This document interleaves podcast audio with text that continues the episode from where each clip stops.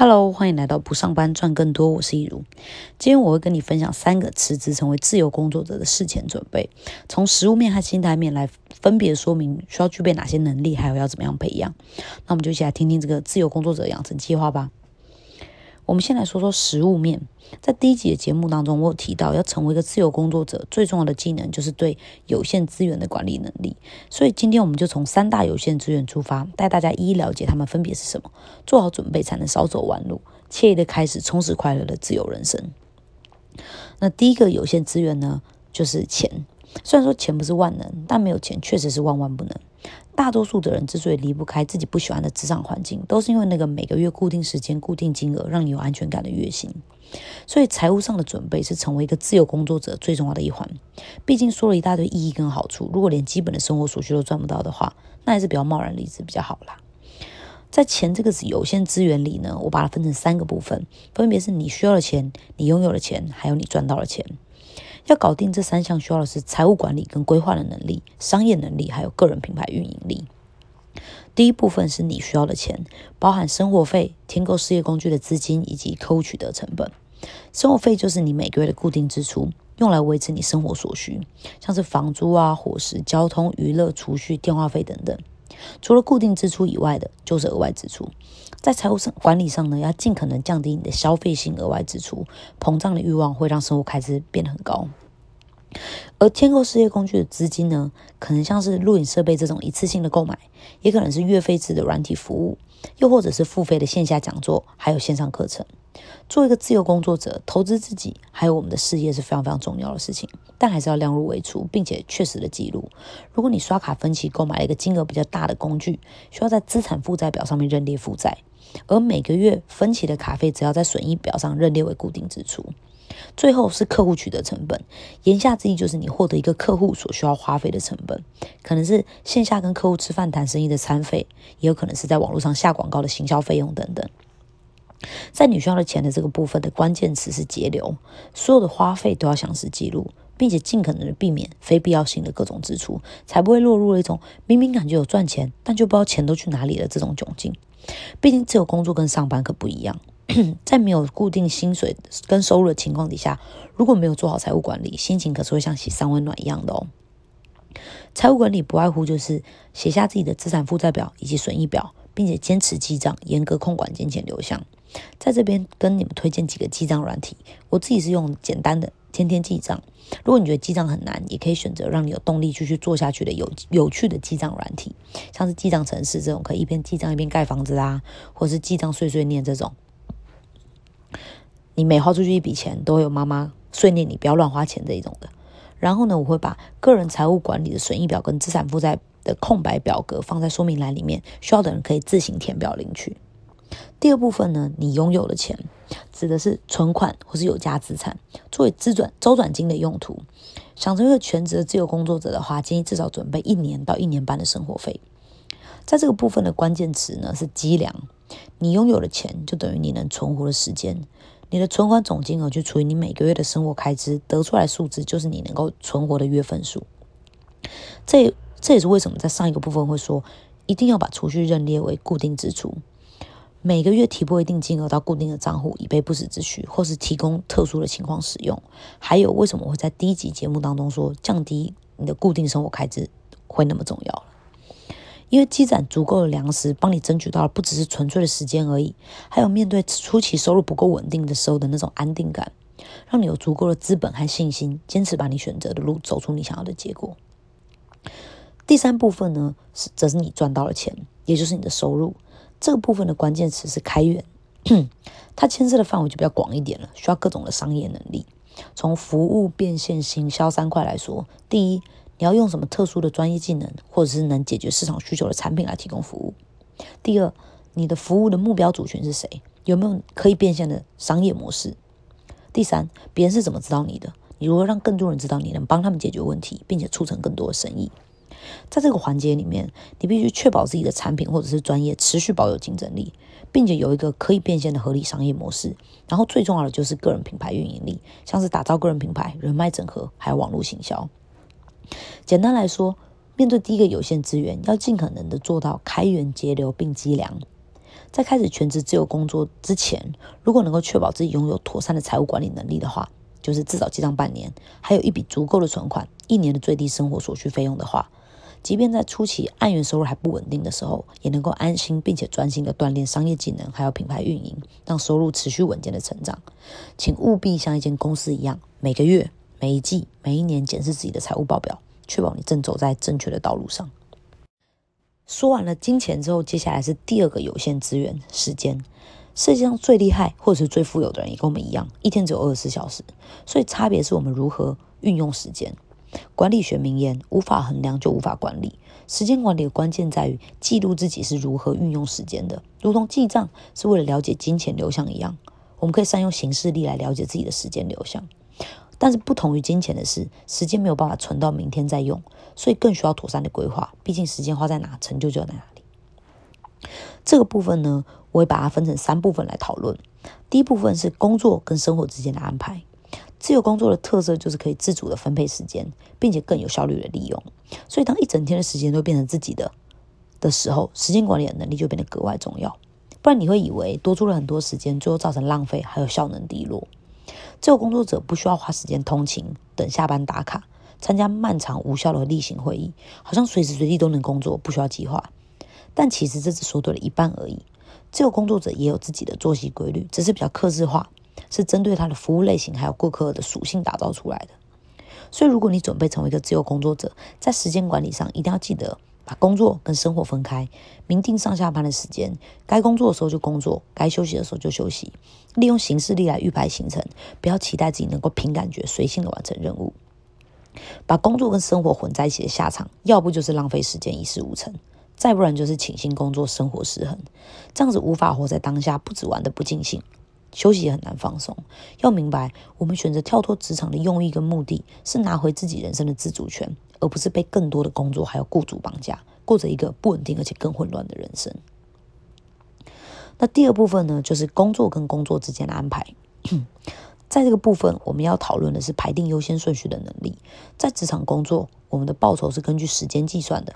每天八小时，一个月二十二天。只要你有坐在那里认真做事，就会得到固定的薪水。但成为了一个自由工作者以后，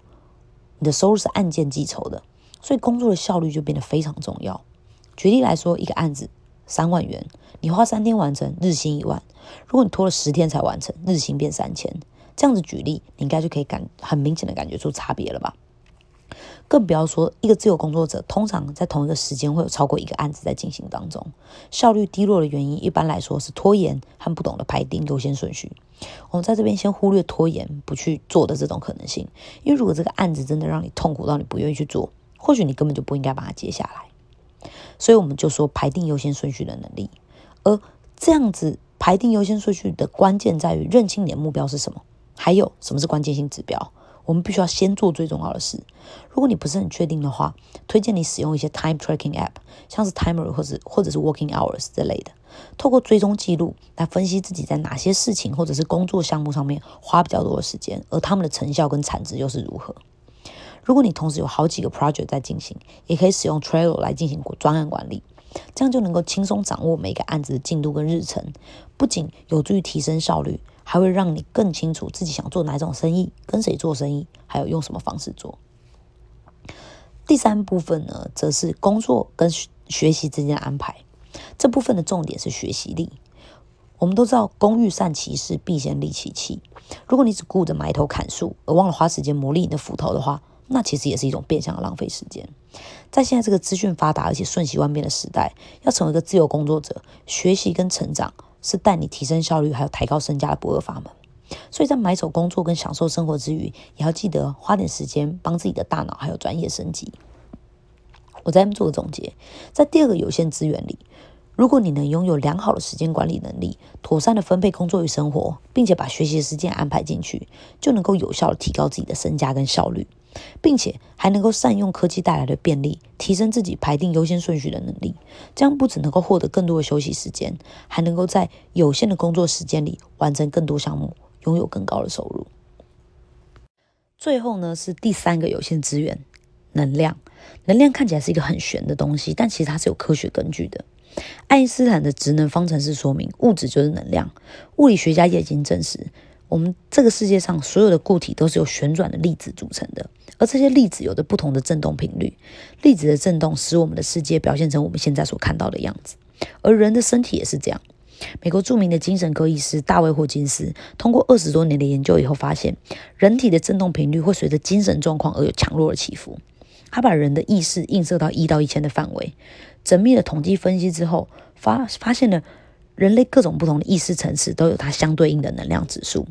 从两百的勇气开始，往上都是高频能量，往下则是低频能量。大卫医师表示，目前有百分之七十八的人类生命。能量尺度在两百以下，这是一个非常非常惊人的事实，说明了很多人并没有注意到能量这项有限资源，至于我们想要的充实快乐的生活，占据了多大的影响力。而作为一个自由工作者呢，常常需要做很多从无到有的创造性工作，这非常花心力，也很耗能量，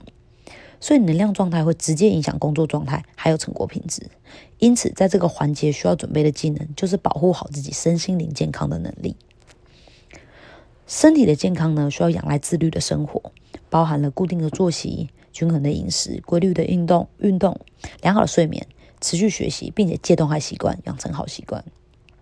而心理的健康呢，则需要拥有良好的关系，像是与家人的关系、与朋友、爱人、工作伙伴，还有跟你自己的关系，从爱跟包容、沟通还有原则出发。灵性上的健康，则需要提升自知跟自信。通过自我觉察来了解自己，自我提升，并且找到生命的意义。总结来说，这是自由工作者必备的隐藏版加进阶版技能。很多人没有注意到这一块，但不论是上班、自由工作还是创业，能量都占了非常重要的一环。能够把自己的生活过好，才有余力面对事业目标，还有真正且真心的帮助别人。这也是很多人选择跳脱职场成为自由工作者的真正原因。不只是为了更高的收入或是更弹性的时间，而是为了更全方位的人生。那在说完了食物面上的三大准备之后呢，来做一点点心态上面的提醒。畅销书《富爸爸穷爸爸》的作者罗伯特清崎把世界上的所有的工作分成了四个象限，分别是。一象限的雇员，S 象限的自由工作者，B 象限的企业所有人，以及 I 象限的投资者。他认为四类人都有属于自己的理想生活状态。一象限的雇员是我有一份工作，S 象限的自由职业者是这份工作属于我，B 象限的企业所有人是别人为我工作，而 I 象限的投资者则是钱为我工作。不同的象限会有不同的人们，所以当你转换了一个象限，你所换的不只是工作而已，更是思考方式。所以一开始会不习惯是非常非常正常的，毕竟那是对你从小所受的教育，还有长久习惯的思考方式的一种冲击跟挑战。但是我们会选择走出去，跨出我们的舒适圈的目的是为了要赢，而不是不要输。所以当你追求的目标改变了，你看待事情的角度也会改变，还有你对自己说话的方式也需要改变。我们需要用行动来帮助我们克服恐惧，并且学习新知识，用正确的方法来看待跟驾驭风险。罗伯特清崎在书中说：“啊，我花了十五年才找到在 B 象限安身立命的自信，但这一切非常值得。所以，想要成为一个充实、快乐又有钱的自由工作者，心态一定要强健，不要怕不稳定，因为你不是为了稳定而改变的，你为的是自由。要对自己的事业百分之百的负责，培养独立思考以及解决问题的能力。因为问题的反面就是机会跟技能，在未来你将会有更多的机会磨练跟精进自己这些能力。”当你持续进步，就有机会把你的事业带向高峰。而且要有学习意识，才能够强化你在所处产业的专业技能，并且了解世界变化所带来的新机会。听到这里呢，你应该可以知道自己目前对于辞职成为一个自由工作者的准备是不是够充足了。